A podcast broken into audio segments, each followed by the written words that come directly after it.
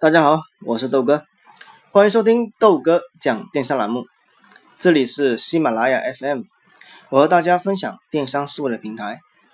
喜欢豆哥节目的听众朋友，欢迎打赏和订阅。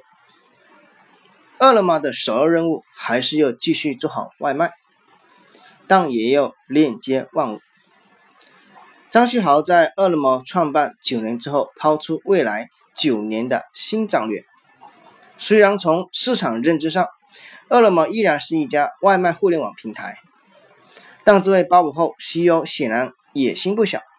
所以今天豆哥给大家分享一下这样的话题：你是如何看待饿了么送快递这件事情？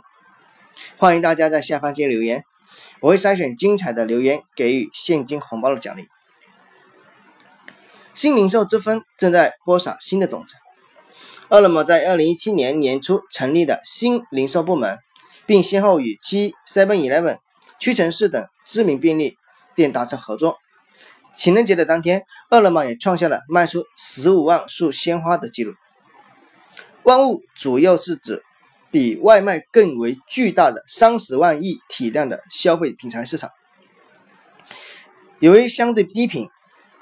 这个市场一直远离外卖市场的战火，但是随着在线的外卖和即时配送体系的成熟，大规模渗透消费品市场的战略机遇已经到来了。这是张旭豪是这么认为的。那么豆哥注意到，在基本没有补贴的情况下，饿了么的非餐饮交易额已经占到了整个平台的百分之十。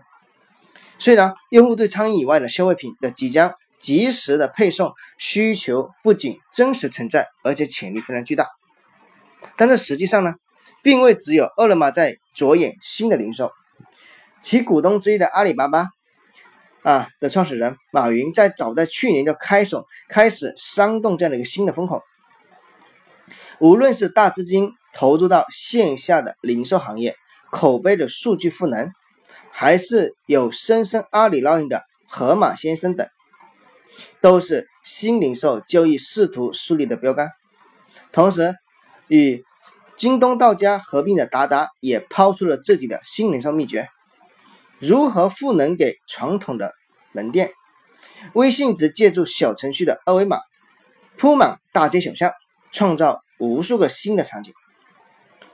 在目前，美团还在深扎本地化的服务，倚重餐饮、外卖、电影等本地消费。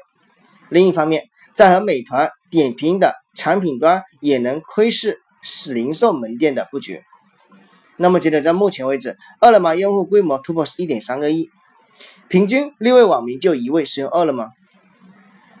即时配送方面，服务于分流配送的配送人员已经超过三百万人，日订单超过四百五十万单。其实还是那句话，不管饿了么是做快递。还是做外卖，我们最关心的是送达的服务和效率，大家说对不对？是否能够满足我们的需求，来提高我们的生活的品质，方便我们的生活？至于谁是快递，其实已经不是最关心的事情了。好，那么今天 O to O 解读就分享到这里，同时今天也是我们本周最后一期的话题，我们明天呃后天。将没有更新啊，将给大家发出下期的预告。电商路茫茫，豆哥来相伴。如果想跟我交流的，可以直接加我的微信号四七六零七八二四零，加我备注喜马拉雅，我们一起交流。也可以分享给你身边需要的人，让他们少走弯路。我们明天再见，拜拜。